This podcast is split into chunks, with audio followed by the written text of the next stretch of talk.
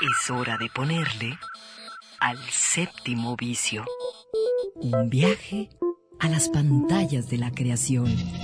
Miradas al séptimo arte, a la manera de Red Radio Universidad de Guadalajara. Bienvenidos.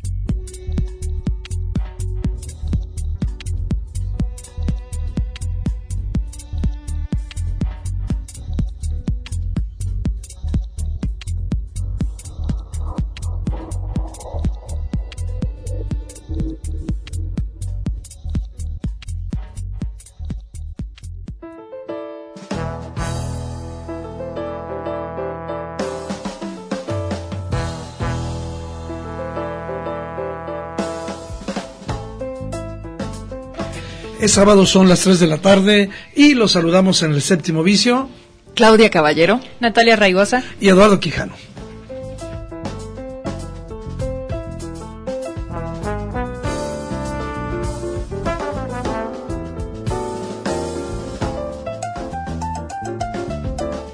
Y así con mucho ánimo, con muchas ganas, el equipo completo. Este, pues hoy tenemos muchos, muchos temas que, comentar, muchas cosas que han ocurrido en las últimas horas que tienen que ver con el mundo del cine, con el eh, eh, estrenos de, de documentales y también vamos a tener por ahí unos invitados. En fin, un programa que creo, esperemos, que sea de lo más completo. Y a quienes les gusta el cine, pues este es el lugar y este es el momento.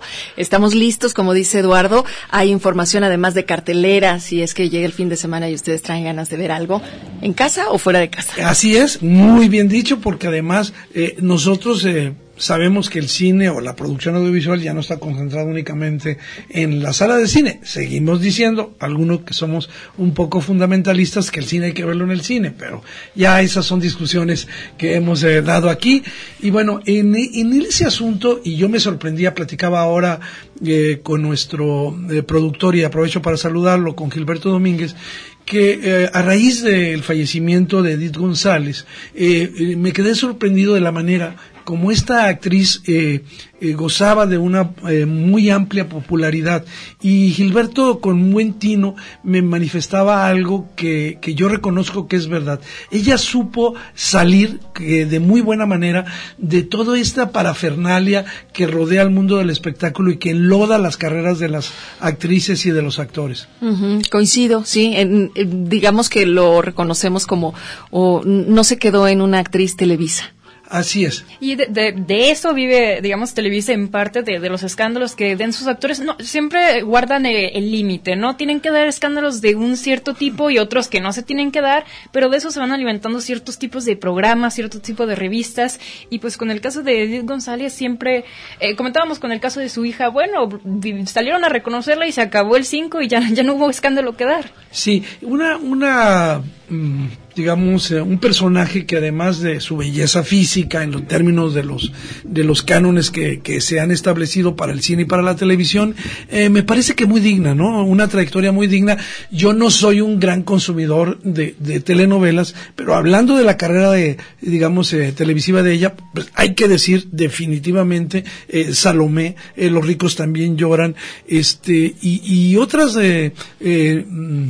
este, el derecho de nacer, otros en fin, papeles. otros papeles, pero hay en el cine un momento verdaderamente delicioso. Hizo cine, cine del malo de los años 80, cine de ficheras, cine regular, pero hizo probablemente una de las mejores versiones de, de, Salón México. Hay varias versiones de Salón México, la mejor en mi opinión es la del Indio Fernández, pero esta de José Luis García Gras, este, no es mala. Y ahí ella, con uno de los bichirs, tiene este momento verdaderamente eh, pues, eh, formidable que ahora recordamos.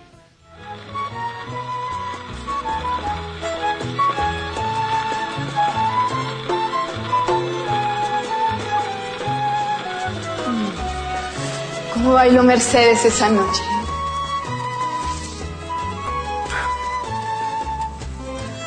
La almendrita por poco se muere de envidia. Cuéntame un sueño, Fernando. ¿Cómo? Uno cualquiera. Ok, no sueñes.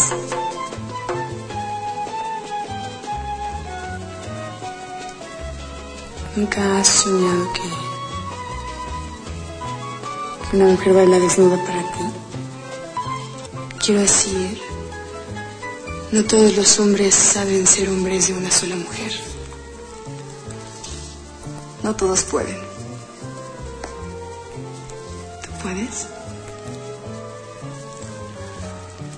¿Sabes qué? Tengo hambre.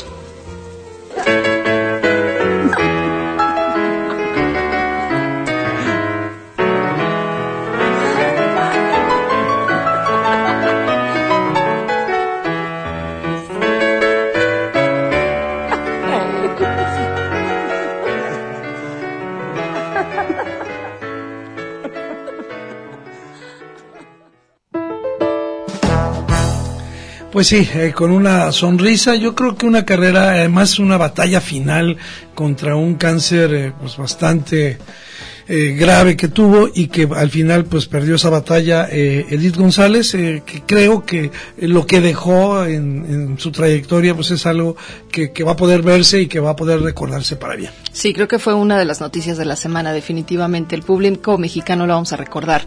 Aunque no hayamos sido telenoveleros 100%, está, tiene su lugar y sí, ahí se va a quedar, me queda claro. Incluso las más jóvenes como tú la conocieron. ¿no? Eh, por supuesto, y bueno, cuando, cuando me enteré de esta noticia, pues eh, llamó mucho la atención porque una mujer muy, muy joven, con mucha vida en ella. 54, y que, sí. Y que seguía trabajando hasta hace unas dos semanas, había, había continuado a, a mencionar que trabajaba, que, que seguía luchando contra este cáncer. Y bueno, yo creo que como dices, aunque no seamos telenoveleros, la noticia sí, sí nos impactó, pues. Muy bien. Pues hubo otra noticia y también esa la, ya la planchamos eh, con Gilberto Domínguez aquí. Y para todos los que tienen, eh, digamos, esta plataforma de Netflix, una noticia realmente que era imposible no caer en ella, que fue el estreno el miércoles de este eh, documental hecho por, dirigido, y eso era parte del encanto, por Martín Scorsese, uno más sobre sobre eh, tanto sobre la vida de Bob Dylan o como otro documental de Scorsese sobre, sobre música, que es un genio para hacerlos. Este se llama Rolling Thunder Review, el, el, el, el, documental La vida de Bob Dylan, que tiene muchas cosas, pero nosotros les queremos dar una probadita. Eh, me permití, nos permitimos, este, eh, Nati y yo, eh, tomar una entrevista eh, que Netflix le hizo a, a Scorsese, le tradujimos un pequeño pedazo junto con el tráiler de la película, a ver qué les parece y luego ya platicamos de este, este de este documental. Summer 1975, a rumor came around that the inspired Dylan was back. My concentration was on cinema, cinema music, cinema literature, cinema. Mi concentración estaba en el cine, música de cine, literatura sobre cine, cine. What's the story? What are we telling? What, what is it about? I remember watching it and. Uh, ¿Cuál es la historia? ¿Qué es lo que estamos contando? ¿De qué se trata? Recuerdo haberla visto por la tarde y atardecía mientras que la película se estaba terminando. Fue muy hermoso, pero cuando la vi me dije, no lo sé, es muy convencional. Ahora, no estoy diciendo que tomemos algo que es, entre comillas, convencional y lo distorsionemos simplemente por el gusto de distorsionarlo. Bob Dylan, Joan Baez, Jack Elliott. Oh, well, here comes the story of the hurricane. The charisma that he has, I've never seen anywhere. Entonces, ¿de qué se trata realmente? A mí ¿Qué me importa lo que ellos hicieron? Podrías tener eso, insinuarlo. ¿Qué es lo que mantiene todo unido en ese sentido? Esta no es una leyenda, es una especie de mito que se supone que explora algo que es atemporal sobre nosotros mismos como seres humanos. Life isn't about finding yourself or finding anything. Hay una toma de una joven mujer llorando después del concierto. Tener algo tan emotivo que te conmueve tanto, eso era real en esa época. No es algo que se deba ignorar. Que si algo puede conmovernos y hacernos reflexionar, hacernos sentir incluso antes de reflexionar, eso es algo que se debe preservar y se debe capturar y ser recordado. Se le tiene que recordar a los públicos de hoy que eso es posible. Life is about creating yourself.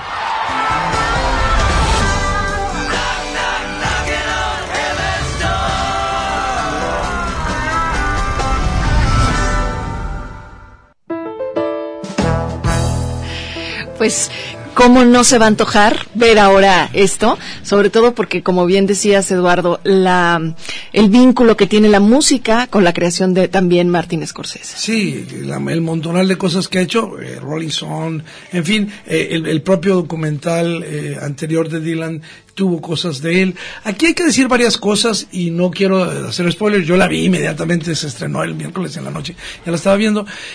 a ver, eh, algo que em, se tiene que decir es que requiere saber varias cosas para ver ese documental. Uno, algo sobre la vida de Bob Dylan. Segundo, eh, pues algo sobre la circunstancia histórica en la que nace esta eh, contracultura estadounidense eh, en ese marco.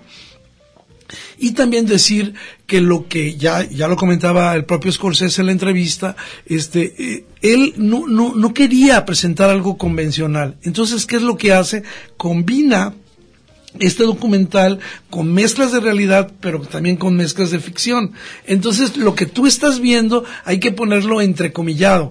Eh, y hay que verlo también como una especie de espectáculo, porque si nosotros creemos que todo lo que aparece ahí es verdad, estaríamos cayendo en lo convencional. Eso es lo que él trata de evitar. A mí me parece que lo logra. Y eso, eh, digamos, eh, Bob Dylan también, o sea, una gran ironía sobre Bob Dylan y también Martín Scorsese burlándose un poco sobre lo que se cree conocer todo sobre la vida de este hombre, que digo, ya, ya, es legendario, y es un mito en sí mismo, es el único artista que tiene un, premio Nobel, hay que decirlo. Nada más.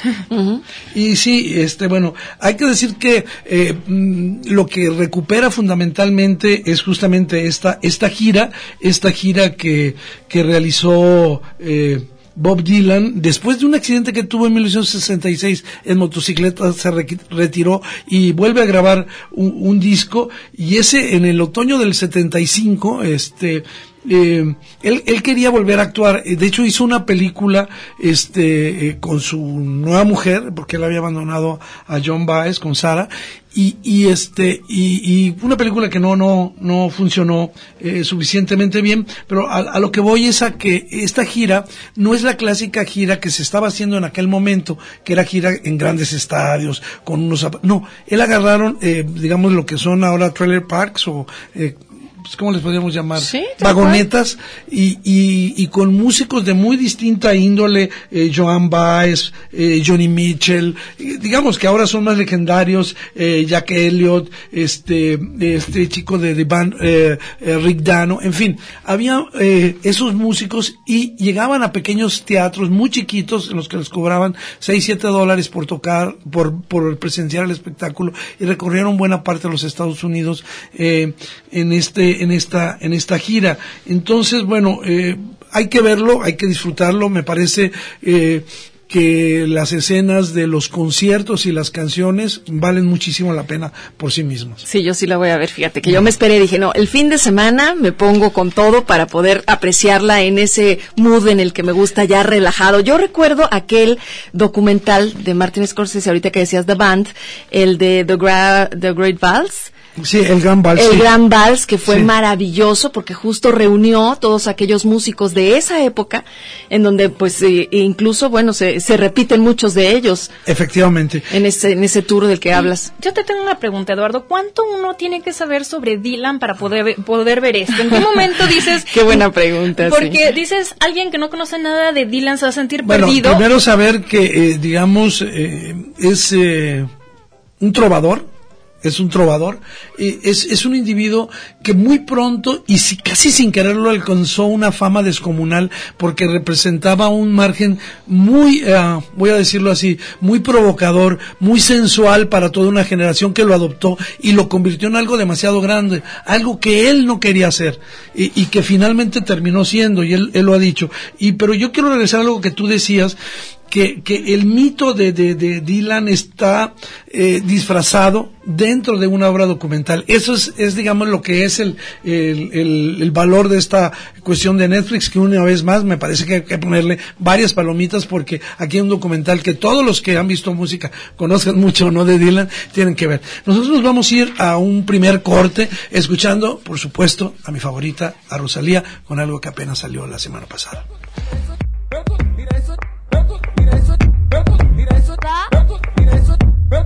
Te conjuro te prendado.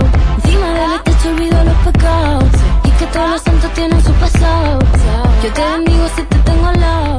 Su nombre en el coro ya no está claro. El séptimo vicio. Nuestro alfabeto de imágenes para entender el cine. Regresamos.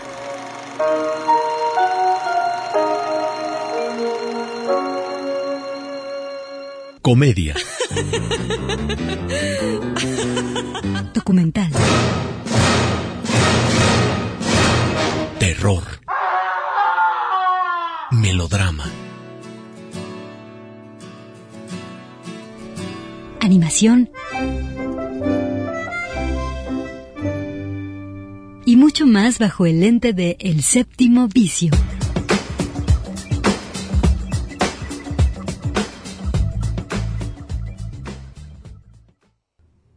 ¿Quién secuestró a fulano? Yo, señor. ¿Y quién hizo esto? Yo, señor. Casi les dije que yo había matado a Pedro Infante, ¿no?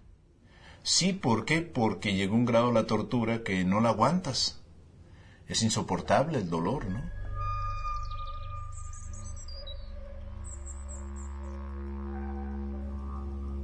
Recuerdo que empecé a chiflar yo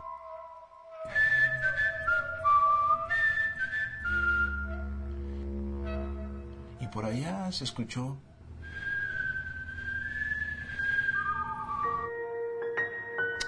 "Ah, cabrón". me contestaron. Pues yo dije cómo cayeron no hasta yo mismo me preguntaba oye pues qué pasó Terroristas, guerrilleros, infinidad de asaltos fueron detenidos. Entonces mi mamá cuando llega ahí, lo primero que me dice, ¿verdad, mi hijo, que tú no hiciste todo eso que dicen aquí? Le dije, pues no todo, mamá.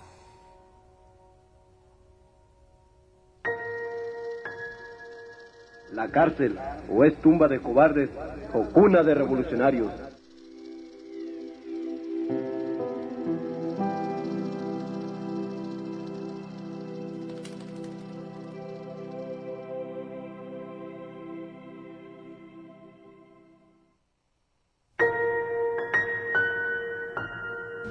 Muy contentos aquí en el séptimo vicio porque un muy buen amigo nuestro, este, y digo amigo porque quienes estamos involucrados en el asunto eh, del gusto por el cine, la pasión y la promoción por el cine, no podemos más que saludar este de proyectos como Docu en el Parque, del cual eh, Ismailín Benítez es el es el, la, la cabeza, el corazón, el hígado y todo lo demás, todo el músculo que está eh, contigo, Ismailín, bienvenido al séptimo vicio. Muchísimas gracias, profe. Y hoy nos hoy nos vienes a platicar de algo en especial porque se, ustedes van a presentar un documental que nosotros vimos y nos gustó mucho en el Festival Internacional de Cine de Guadalajara. Y eso habla también de que no solo pasan cosas, digamos, eh, mm, creo que el, el- gran valor que ustedes tienen, además de ofrecer cine al aire libre, que es en sí mismo ya un- una cosa, sino eh, asuntos que tienen que ver con la comunidad, que, que le quedan cerca, que lo tocan, que hablan de su historia. Pero bueno, platícanos de esto que ahora traes. Sí, pues es algo que hemos tratado de, hacer, digamos, de seguir una línea donde usemos el cine no como un acto de entretenimiento, sino como un acto social. Eh, pues ahora también con lo, con lo desfasado que es la visualización, con lo atomizado que es, donde cada persona lo ve o solo o con alguien más, pero pues bueno, tratamos de, usar el cine como un acto social, ¿no? Y, y sobre todo acercar eh, historias que que son de nosotros, ¿no? Que son de, de eh, bueno, nos- nosotros programamos eh, documental mexicano, precisamente como por esta eh, objetivo de, de, de, de vernos de, en el cine, de vernos a través de la mirada del otro y bueno, de reconocernos, ¿no? De reconocer eh, esas historias que, bueno, pues que están muy cercanas hacia, hacia nosotros, ¿no? Docu al parque nace así, con la idea de vamos todos al parque, en qué lugares y a dónde hay que ir, Para hay que llevarse su banquito, su cobijita, ¿cómo es? Ya, pues, eh, procuramos eh, estar en parques donde la infraestructura nos dé para no necesitar bancas. Eh, entonces, eh, ahorita mm, agarramos como casa, por así decirlo, el Parque del Refugio, porque tiene una ágora que, bueno, Eh, por pues, sí misma eh, es ya un foro. Exactamente, ¿no? ¿Y qué vas a traer? Porque nosotros pusimos una entrada, ya te estamos escuchando la música de un documental que tú vas a presentar, pero yo creo que con todo este envión que nos has dado de contexto para entender lo que es Doco en el Parque, pues vale la pena que anuncies qué se va a ofrecer ahí porque es una obra bastante reciente. Sí, pues estamos muy contentos de, de estas dos exhibiciones que vamos a tener del documental Oblatos, el vuelo que surcó la noche. Eh, es un documental que le fue muy bien en su estreno en el pasado Festival Internacional de Cine de Guadalajara.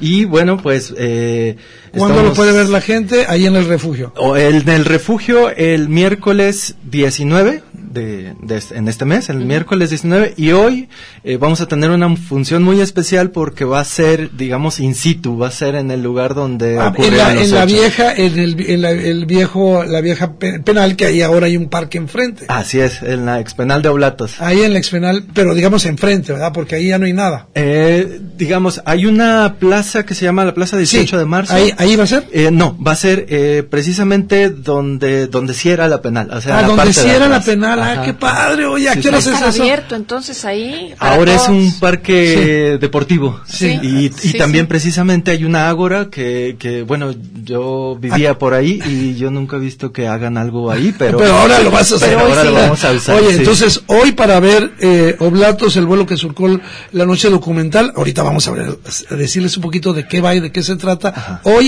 ahí en, la, en el ex penal de Oblatos, eh, ¿a qué horas? A las ocho y media por ahí los esperamos. ¿La entrada cuesta algún varillo? Para nada. Es entonces mejor todavía eh, gratuito el que todo el mundo se deje ir ahí temprano y este hay donde sentarse Por está haciendo un clima sabrosón para muy bien ahora sí hablemos un poquito de este documental decíamos que nos gustó pero por qué rayos nos gustó y justamente tenemos la suerte de que está con nosotros alguien que participó digamos en, en la construcción de la historia desde el punto de vista histórico porque tratándose de un documental uno de los valores eh, primordiales es de que la materia que se use sea materia creíble, que sea sólida. ¿Cómo lo hiciste? Eh, trabajamos con el CELO desde hace tres o cuatro años en el proceso de investigación, eh, recogiendo documentos, tratando de rescatar algunos elementos que tienen que ver con imagen, fotografía y sobre todo el carácter testimonial de la inves- de, digamos del trabajo de hacerlo, me parece que es de lo más importante. Porque, bueno, se habla de una fuga de dos individuos que habían, eh, bueno, no, no solo de ellos, habían participado más, pero en realidad los principales protagonistas son dos. Este, que fueron eh, confinados a, a prisión, estaban eh, uno en proceso de, de ser este, dictaminada la sentencia, Sí. ¿verdad? Es ese- y se intenta hacer como eh, un rescate sobre un evento específico que es la fuga de Oblatos, que ocurrió el 26 de enero de 1976, pero es solamente un, una, una, digamos, un punto sobre todo un fenómeno histórico que parte en el 70 con la formación del Frente Estudiantil Revolucionario. La FER. El FER, y que eventualmente se va a la guerrilla y coincide con la línea- Liga Comunista 23 de septiembre, que es fundada aquí en Guadalajara, y estos dos personajes que aparecen en el documental, que son entrevistados por Acelo, pertenecieron a esa liga, a ese Así grupo es. organizado, a ese grupo guerrillero, y es la historia de ellos, ¿sí? Sí, y además que Guadalajara tuvo, digamos, una participación fundamental tanto por en el frente como la propia Liga 23 de septiembre, que luego pues se tiene, digamos, otros, ot- otras explicaciones. Dices bien, dices muy bien que, que ese pretexto de la fuga es para entender qué estaba ocurriendo y también para entender procedimientos que tristemente hoy se siguen utilizando en contra de los derechos humanos para eh, hacer las detenciones, para eh, sacar declaraciones, Desapariciones. desapariciones, Sí, claro. efectivamente, y que, eh, digamos, esa guerra sucia del eh, gobierno mexicano, eh, a partir de, eh, digo, prácticamente desde eh, principios de la administración de Luis Echeverría, este, pues eh, se fue contra estos eh, llamados terroristas en Sí, aquel momento. guerrilleros, disidentes, ¿no? Sí, guerrilleros. Sí, a mí me llamó la atención y lo escuchábamos en el tráiler este testimonio en el que habla de eh, que pues era tal la tortura que pues acabó diciendo pues yo maté hasta Pedro Infante, Sí, sí ¿no? quiera, o sea, ¿no? lo Sí. que usted quiera, como quiera, yo yo lo hice, ¿no? Me parece, perdón, perdón. Eh, Yo les tengo una pregunta. Eh, desde un punto de vista histórico, ¿cuál fue el, el mayor reto al crear este documental? ¿Hubo momentos difíciles de rescatar, historias que, digamos, estaban encubiertas o algo que ustedes digan, bueno, esto fue el, el principal punto que nos costó trabajo? En, lo que respecta a lo que el fenómeno de la guerra sucia en Guadalajara, eh, uno de los elementos más difíciles de, de rescatar ha sido siempre el testimonio, ¿no?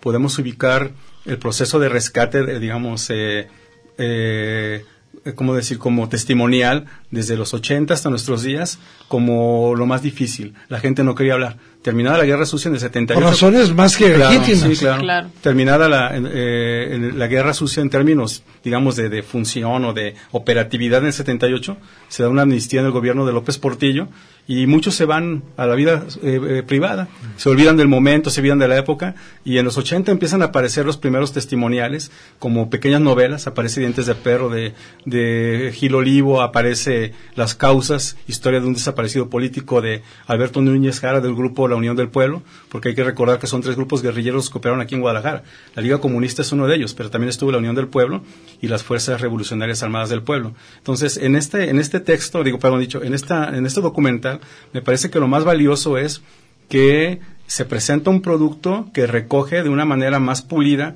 más organizada y en términos más, más claros lo que fue el fenómeno a partir de estos testimonios, a partir de planteamiento cinematográfico o documental del propio Acelo, que tiene que ver con eh, un proceso que va de la dispersión en los 80, donde nadie quería hablar, a este momento donde ya mucha gente habla y no solamente quiere quedarse con el testimonio, sino que quiere recobrar el valor que tuvo ese movimiento en lo que respecta al impacto social de lo que es el 2019 o nuestra época, por así decirlo. ¿no? Y que puede leerse eh, no sin cierta amargura a partir de lo que estamos viendo ahora mismo. Claro, claro. Es- es- eso le da mucho ma- ma- más valor. Fíjate que hay un asunto que un poco para ir cerrando, sí me interesa de lo que acabas de decir, es muy, muy importante, y es este, este tema de los testimonios. Porque en el caso de quienes los dan estos dos protagonistas, lo hacen desde una serenidad, lo, lo hacen, digamos, sin fuegos artificiales, los hacen eh, desde una reconciliación con la parte de, de su verdad, de Así su es, honestidad. sí. Eso es, es- no es una denuncia, ¿eh? hay que decirlo, y, y lo digo a favor del documental, Claro. porque, porque ya no tiene, ya no tiene, ya no es un grito, es efectivamente lo que tú dices, un testimonio, no están denunciando nada, su verdad fue cumplida. El- la, la, la historia les dio la razón Claro, sí. a estos dos individuos que en ese momento pues estaban presos y además la fuga en sí mismos, perdonen que me meta la parte más cinematográfica. No me la, cuentes, por no, favor. no, la vamos a ir a ver la- en la noche. eh, Les voy a decir algo, ¿eh? Es que, eh, y se lo dije a hacerlo en una entrevista que tuvimos en, en- durante el festival, ahí en, el, el- el- en la, el propio, en la propia cineteca. Yo le decía, ¿sabes qué? Tienes un thriller, tienes un momento de, de un thriller verdaderamente logrado. Es decir, eh, porque todo el mundo estamos esperando, ya sabemos qué pasó, claro, sí, sí. pero no importa. Este, y entonces, bueno, pues hay, hay muchas dimensiones para que eh, el miércoles en el refugio y hoy a las seis de la tarde. Ocho y Ocho y media. A las ocho, pues sí, tiene que estar oscurito, pues claro. A las ocho y media en el expendal de Oblatos, toda la banda se vaya a ver y de veras, véanlo. Eh, no es solamente regresar al pasado, es ver el presente. Así es, claro. Es ver nuestro presente, es, es re- re- eh, revivir el presente. Eh, Ismaelín se puso guapo. Ismaelín, dinos qué nos vas a regalar para la banda del séptimo visión. Claro, pues eh, les traje un par de DVDs que son un compilatorio de documentales jaliscienses que hicimos el año pasado a raíz de un programa que se llamó Verano Documental. Sí, me acuerdo, me acuerdo. Entonces, pues es un DVD con ocho documentales jaliscienses eh, de excelente calidad. Y Curados bueno, por ti, dilo, ponte- curados por ti. bueno, sí, curados por mí. Y bueno, pues eh, es un testimonio también de, de, de la historia contemporánea de Jalisco. A cuando lo abren van a encontrar un mapa del estado de Jalisco donde indica en qué región y en qué lugar se hicieron cada uno de estos documentales. Y yo te ofrezco algo, este que me has regalado a mí, lo voy a hacer llegar a la universidad donde yo trabajo y lo voy a utilizar para mi curso del próximo semestre eh, para que se acerquen a lo que se hace el cine que Guadalajara en reconocimiento a tu trabajo, Ismailín. Muchísimas gracias por estar aquí y todo el mundo pues a, a ver documentales, ¿no? Sí, claro. Y bueno, también invitarlos a que nos sigan en, en Instagram y en Facebook eh, para que... Adelante, eh, todos pues, los- ¿dónde estás? A ver, dinos. Estamos ahí en, en Instagram y en Facebook como Docu al Parque. Docu al Parque. Así es. Y bueno, pues tenemos actividades eh, por lo menos dos veces al mes, ¿no? Procuramos eh, exhibir. Sí, yo sé que sí. Bueno, pues muchísimas gracias a ellos y a toda la banda. A ver, los dos primeros que se comuniquen a nuestros teléfonos en cabina 31 34 22 22, a las extensiones 12 801, 12 802 y 12 803, a los dos primeros, este espléndido regalo, una colección de documentales hechos en Jalisco, hechos aquí en nuestro estado que eh, Ismael eh, Ismailín Ben- Benítez ha recopilado en este DVD llamado Docu al Parque, un proyecto de los que hay que apoyar. Muchas gracias. Bueno, nosotros nos vamos rápidamente corriendo a nuestro próximo eh, corte. Hay una canción de un grupo de rock mexicano que a mí me gustó. No sé si ustedes conozcan, eh, dije mexicano, este no es mexicano. Eh, un grupo de rock eh, que a mí me gusta mucho y que ha regresado recientemente con un disco. El grupo se llama Vetusta Morla. Vetusta Morla con una canción que se llama justamente 23 de junio. Antes del frío levanta las velas, guarda en tu falda los granos de arroz y a ceremonias de luna llena. Antes del frío lánzamelos. Cuida este vals que tenemos en vena, cuida del baile y riega el salón. Un espacio de gozo común, En el 104.3 de FM, el séptimo vicio.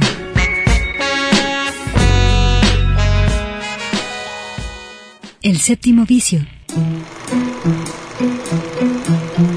cine en permanente construcción.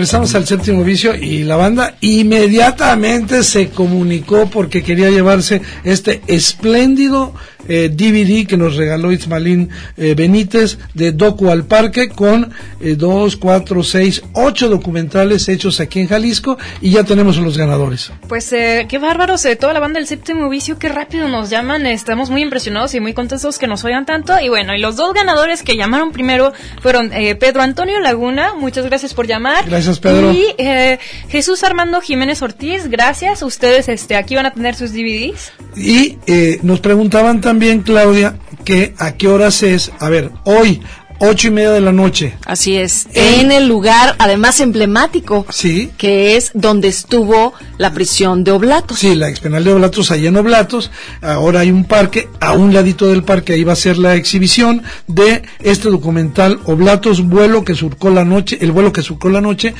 absolutamente recomendable. Muy bien, bueno, pues ahora vamos a otra noticia triste, pero pues de eso tenemos que seguir hablando.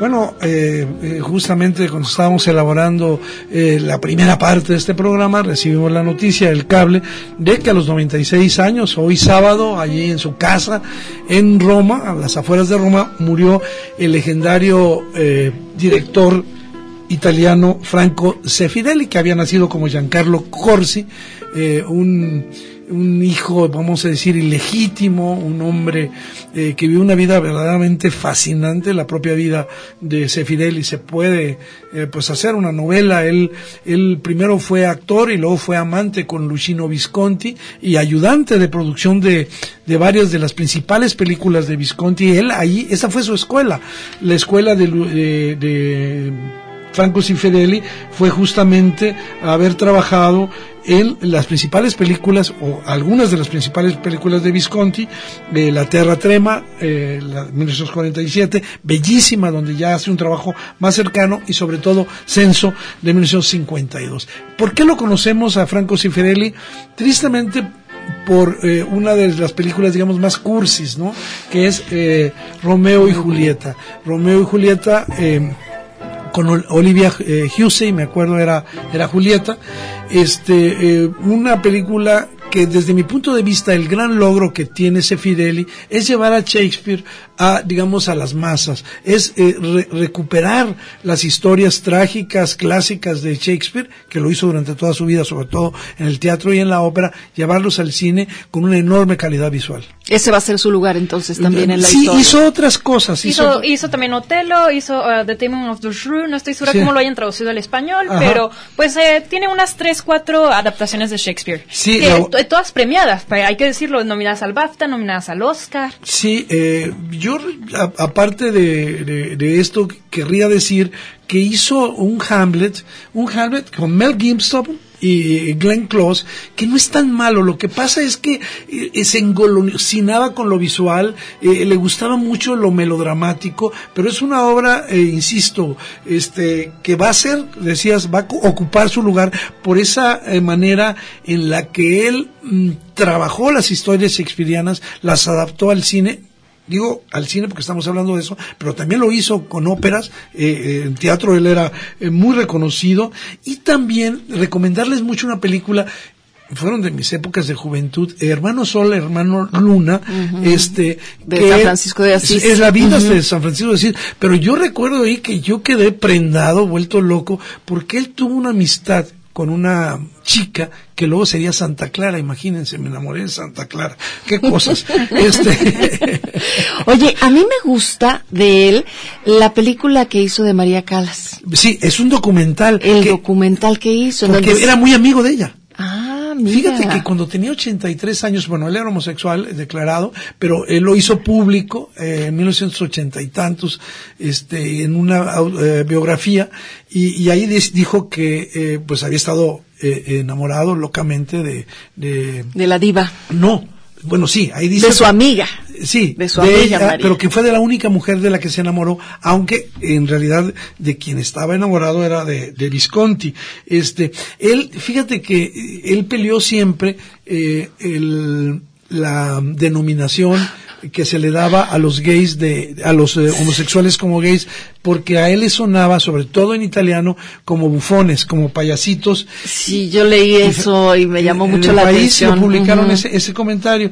Y bueno, muy recientemente eh, filmó eh, una, digo, recientemente en el año 2000, creo que fue su última película, algo que tiene un ribet, unos ribetes este eh, medio biográficos, que es Té con Mussolini, con Judy Dench, y ahí hay un, eh, y este Cher, por, es, es parte del elenco, Allí hay un momento muy bonito en el que Cher canta Smoking Your Eyes, que recomiendo muchísimo, y una serie de televisión que seguramente mucha de la banda que está escuchando la logró ver porque la pasaban muchísimo. Jesús de Nazaret, eh, una, una, una que fue estrenada, si no mal recuerdo, eh, a principios de los años 80 o mediados Pues yo los- creo que fue una de las más exhibidas en televisión. Si Sí. bien dices, Eduardo, creo que este cuando no teníamos este otra opción.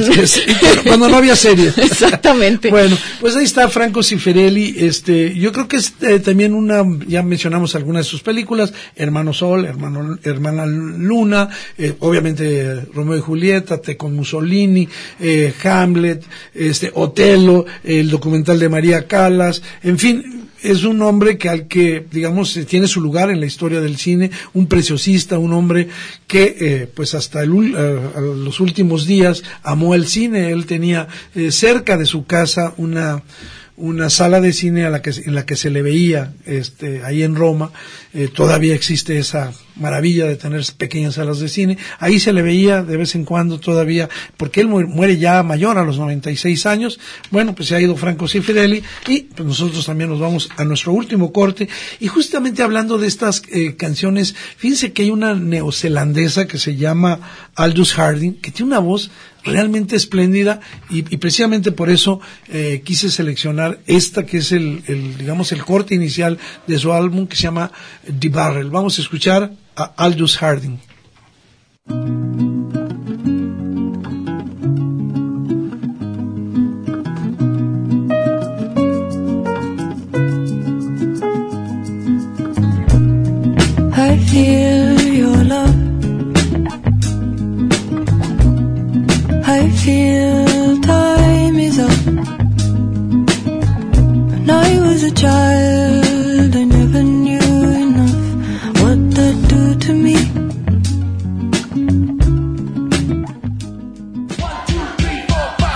El séptimo vicio. Protagonistas y resonancias de una industria en movimiento.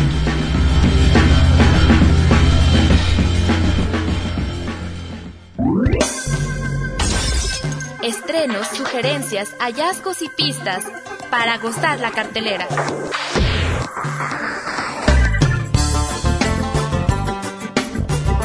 Miradas al séptimo arte, a la manera de Red Radio Universidad de Guadalajara.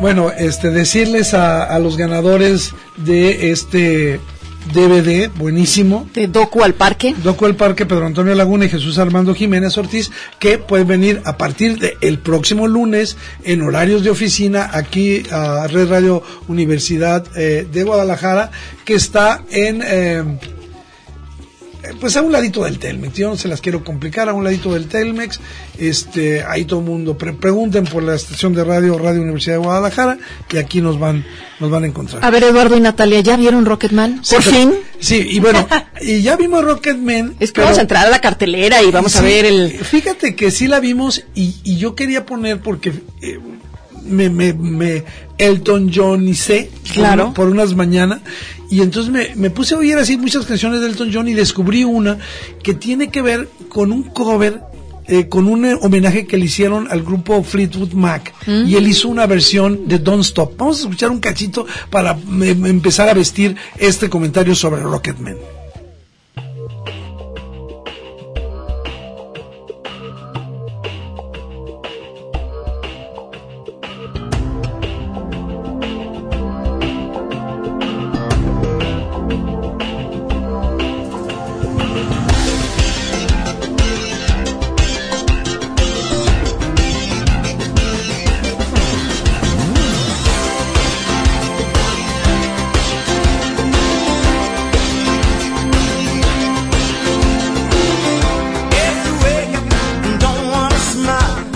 Bueno, el, el buen Elton John, sí, fuimos a ver Rocketman y yo, digamos, en principio quiero decir que dentro de mis gustos, de, de mis satisfacciones de musicales, eh, fue haber visto esta película. ¿Por qué?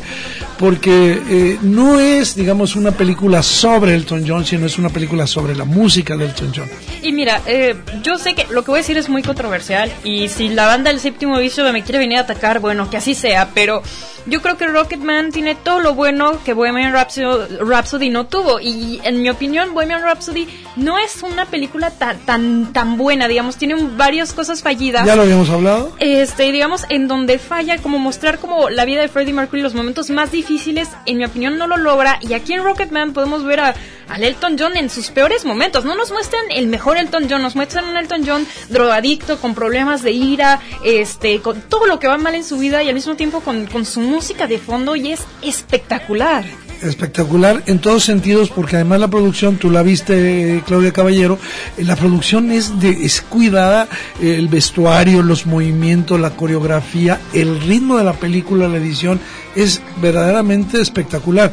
Es probablemente uno de los mejores eh, musicales de los últimos tiempos. Taron Egerton está supremo supremo. Es decir después de esa actuación yo creo que corriendo Rami Malek va a ir a devolver el Oscar que le entregaron de la academia. Y podemos hablar de- del Oscar de edición que se le dio a Bohemian Rhapsody. Sí. Ese creo que se lo, lo tienen que escupir. Híjole, no, sí es controversial, ¿eh? Sí. Sí. me parece que vamos a tener aquí, este, yo los voy a defender, por supuesto, pero aquí sería interesante conocer lo que nuestros amigos que ya han visto ambas, Eh, incluso la controversia primera estaba puesta en, ¿de verdad tendríamos que hablar de las dos o cada una tendría su lugar? No, es que ambas, digamos, tienen como centro a un mismo personaje. Ambos digamos, con vidas controversiales, ambos con elementos, digamos, culturales, eh, digamos, relativamente próximos, relativamente próximos, que, que, están en el centro de la narrativa y por eso me parece que la manera como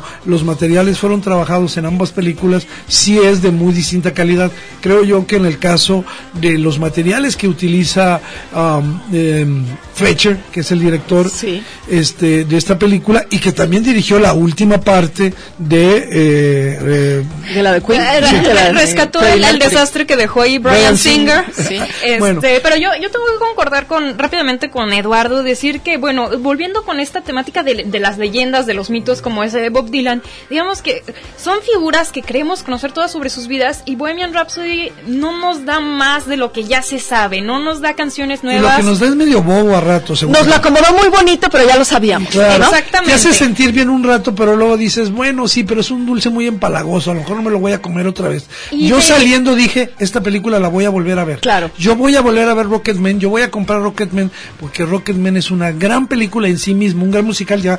eh, Sí, eh, sí. fuera de micrófonos, Claudia Caballero me dijo, lo único que te voy a decir es que es un gran musical. Y efectivamente, es un musical con toda la barba, grande, bien hecho, y que en ningún momento desmerece, incluso para quien no sepa nada de Elton John, que no, no- nunca hayas oído hablar de la, de la vieja tía gorda de los británicos, bueno, que, que así le dicen. Sí, eh, y efectivamente merece mucho la pena, incluso para los que no son fans di- ni de Elton John ni de los musicales, yo creo que merece la pena ir a ¿Sabes? sí, te vas a ahorita, ahorita que te ento- elontonizaste Sí, con sí. música, una sugerencia es aquella producción que hicieron varios artistas con las canciones de Bernie Taupin y Elton John en los 90. Así es. Donde hay unas muy buenas entregas desde, bueno, Bruce Hornsby, está este, eh, eh, Sting. Sting, hay una- Eh, hay, la verdad es que es una muy buena selección de canciones para que si ustedes están gustosos de escuchar la música,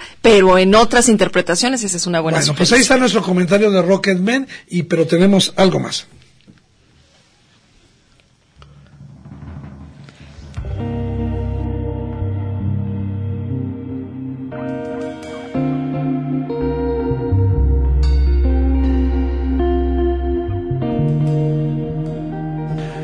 Bueno, hay varios estrenos, pero eh, nosotros queremos, eh, digamos, eh, poner el acento en eh, lo que está ofreciendo eh, la Cineteca de la Universidad de Guadalajara hoy a las seis y media de la tarde. este documental de Javier Ávila, esta situación muy, muy triste del asesinato de una, de una mujer, de una niña, que se llama Niña Sola, hoy a las seis y media de la tarde. Mañana también ahí, en el mismo horario, una película iraquí, una película iraquí de un amor precioso, eh, una película muy sencilla, la recomiendo profundamente, una historia de amor maravillosa que se llama Yara. Y el 18 de junio, eh, esta película franco-mexicano que se llama La daga en el corazón, un thriller, un thriller sobre una rey, una directora de cine porno. Presentan también hoy a las 7.30 en la Cineteca La Hora de la Siesta, Sí. que es de Carolina Platt y que va a estar ella, va a estar la directora a las 7.30. Sé que este tema, porque se cumplieron ya 10 años de eh, la tragedia de la guardería ABC, el incendio que pudo ser evitado y entonces, bueno, desde ese mar del recuerdo cuenta la historia de dos de los 49 Qué niños. bueno que lo dices, repítelo por favor, hoy a las seis y media. Hoy sábado 15 de junio, 7.30, la hora de la siesta. Es una proyección especial que tiene la sobre el Cineteca. terrible incendio en una guardería de En eh, nuestro país y un asunto que nunca terminó suficientemente arreglado. ¿Alguna otra película? Este, pues, eh, mira, se han estrenado muchas cosas este, este fin de semana. Se estrenó la de Under the Silver Lake, que es una película un tanto rara. ¿Pretenciosa? Pretenciosa, hay que decirlo, pero si quieren ver algo fuera de lo convencional que le hace homenaje al, al, al, Hollywood viejo, al, al cine noir, bueno, ahí está. Y como dice Eduardo, hay que, hay que aguantar, digamos, las pretensiones del director de querer hacer algo muy extraño. Sí, pero sí vale la pena someterse a esas cosas. A mí eh, no, no me pude esperar mi curiosidad por ver la nueva de Neil Jordan. A mí me gusta ese director irlandés. Fui a ver La Viuda, se las dejo por si a alguno de ustedes es un thriller, que también me parece que este, tendrá la última palabra. Eh, con mucha expectativa del cine que ha hecho y me parece que, que hace algo un poco un poco más comercial. Muy bien. Sí, eh, esta podría ser, digo, cabría en una categoría que ni siquiera está en muchas de sus películas como Juego de Lágrimas. O sea, yo iba con eso esperando algo y pues no, la verdad es que este me parece que que cumple, pero pero muy, Yo espero muy simple. No, Sí. estás, no estás agradablemente sorprendida. No, porque por ejemplo fui a ver Hombres de Negro sabiendo a lo que iba yo, ¿no? Y pues ya sabes. Pero realmente me, me, me gustó, fue qué muy, un- muy entretenido. Yo iba a ver a, Neil- a Liam Neeson, por supuesto, y a Chris Hemsworth. A ellos y, iba y- yo a ver. Y, y yo te tengo una pregunta. En la, en la escala de, de los hombres de negro, de la 1 a la 3, ¿en dónde meterías esta?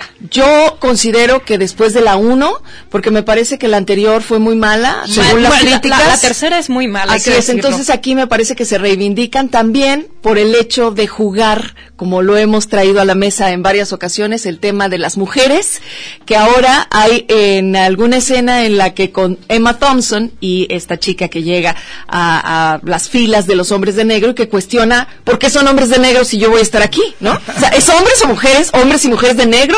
Entonces se abre también esta parte muy simpática, muy ágil, me parece que es una entrega familiar de un cine comercial que por supuesto con la expectativa que tenemos de ir a pasar un rato agradable lo cumple perfectamente. Muy bien, pues ahí están las películas, se nos acabó el tiempo.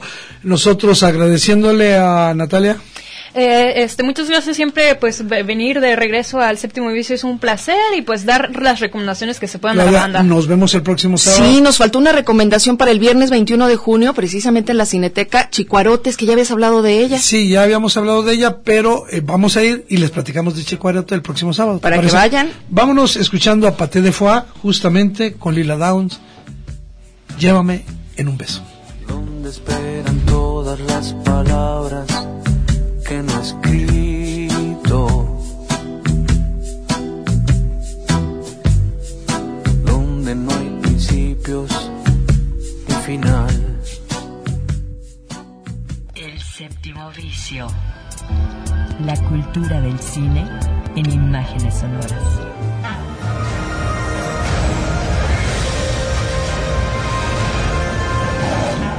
Al séptimo arte, a la manera de Red Radio Universidad de Guadalajara. Escúchanos todos los sábados desde las 3 de la tarde. Hasta la próxima.